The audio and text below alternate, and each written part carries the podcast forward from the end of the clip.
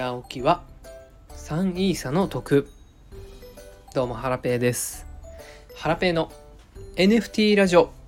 今日もゆるっと元気にいってみよう。はい、えー、この番組は NFT や SNS 運用などについてお話ししていく番組です。今日のテーマは、えー、サウンドデザートで音楽の楽しみ方が変わると感じた点。というお話をしていきたいと思います。はい、えー、まず最初に雑談です。えっ、と今月末にですね、えー、本を出版したいなと思って、えー、いろいろと準備を進めております。えー、Twitter 運用に関するテーマの本なんですけども、えー、今ですね、えー、隙間時間にですね、まあ、執筆をしてるんですけどもタイトルをどうしようかなというふうに悩んでます。で、まあ、シンプルなこうね分かりやすいタイトルにするかちょっとひねったねタイトルにするか、まあ、どっちがいいのかななんて悩んでるんですけどうーん多分何者でもない無名の私が本を出すのでもうシンプルのシンプルな分かりやすいタイトルでいいのかななんて思ってるんですけどうん皆さんどう思いますか？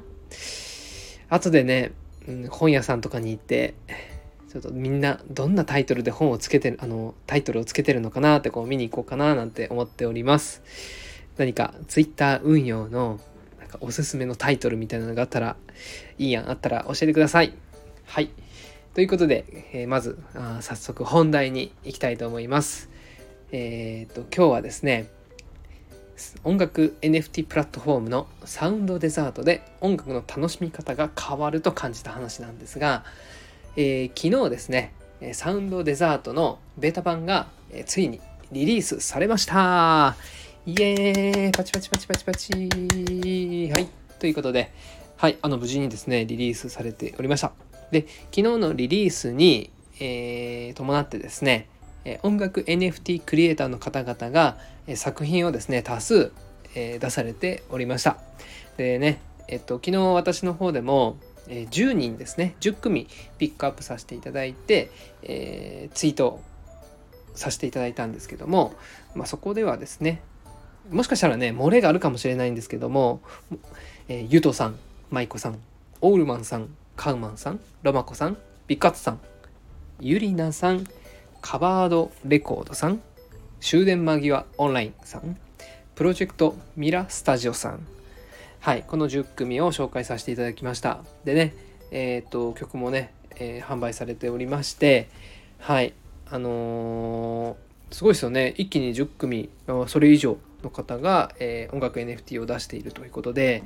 いやなんか音楽 NFT の波がですねもう今日からですね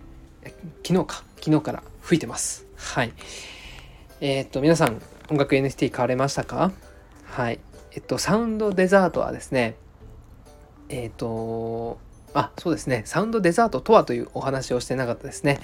えー、先日2月25日の回のサウンドデザートとはというですねスタイフの放送で、えー、がっつり説明してるので、まあ、今回はねはしょるんですけども、まあ、簡単に言うと、えー、音楽 NFT が再生できる、え再生プレイヤーでありなおかつ音楽 NFT が買えるマーケットプレイスでもあります。概要欄にね、え前回放送した内容の URL 貼っておきますので、合わせてそちらも見ていただきたいなというふうに思います。で、今回ね、え昨日に合わせてリリースされた作品は、えー、っと、サウンドデザートで購入することができました。はい、今もね、購入できるやつもあるんですけども、はい、あのすごい盛り上がってますね。で、私もね、あのどれが今売られてるやつかなってこう探してみたんですけども、いや、これがね、見やすいんですよね。オープンシーで音楽 NFT が売られていた頃、えー、サウンドデザートがまだなかった頃は、もうね、一作品ずつこう、ツイッターから飛んで、その作品を見つけて、えー、音楽 NFT をこう聞いたりしてたんですけどもう探しづらい聞きづらいで購入した後もねうんウォレットの中からね NFT を探すのも一苦労でしたしいやほんとね使いづらかったんですけどもまあ、このサウンドデザートができてですね、まあ、今後ちょっと音楽の楽しみ方っていうのが変わるのかなというふうに思ってます。まずね、えーと、今回音楽 NFT いろんな作品出てますけどもそれぞれの NFT ごとに絵柄が違ったりするんですよね。音楽の中身ではなくてその NFT の表紙デザインイラストこれがね曲によってその作成してるクリエイターさんが違ったりするんですよね。一枚一枚イラストが異なるジェネラティブで出されてる方もいたりしてうんなんというかジャケ買いがねできるようになってるんです。えっ、ー、となんか他のね NFT コレクターさんとかクリエイターさんとかの話聞くと昔ジャケ買いとかしたよねとかって言われてた方いるんですが私ね正直あんまりジャケ買いってしたことはないんですよただねえこれあの音楽 NFT を見てみるといやジャケ買いありだなっていう風に感じてますやっぱねせっかくね同じ音楽 NFT 買うんだったら表紙がかっこいいやつが欲しくなりますよね。うん。あとはえっ、ー、と今まで CD とかってまああとは音楽のダウンロードとかって何曲ダウンロードしたかってこう表に見えなかったじゃないですか。販売者にもうんこっちから言わないとアピールしないと気づかれなかったと思うんですけど音楽 NFT であれば誰が何枚買ったかってこう丸見えなんですよね、えー、販売してる方だけじゃなくて同じファンの仲間とか。でねえっ、ー、とまあ、たくさん買ってれば買うほど、まあ、自分はいっぱい買ってるんだぞっていうのをアピールすることができますし、うん、ウォレットデザインっていうんですかね。その自分のウォレットの中に、えー、推しのね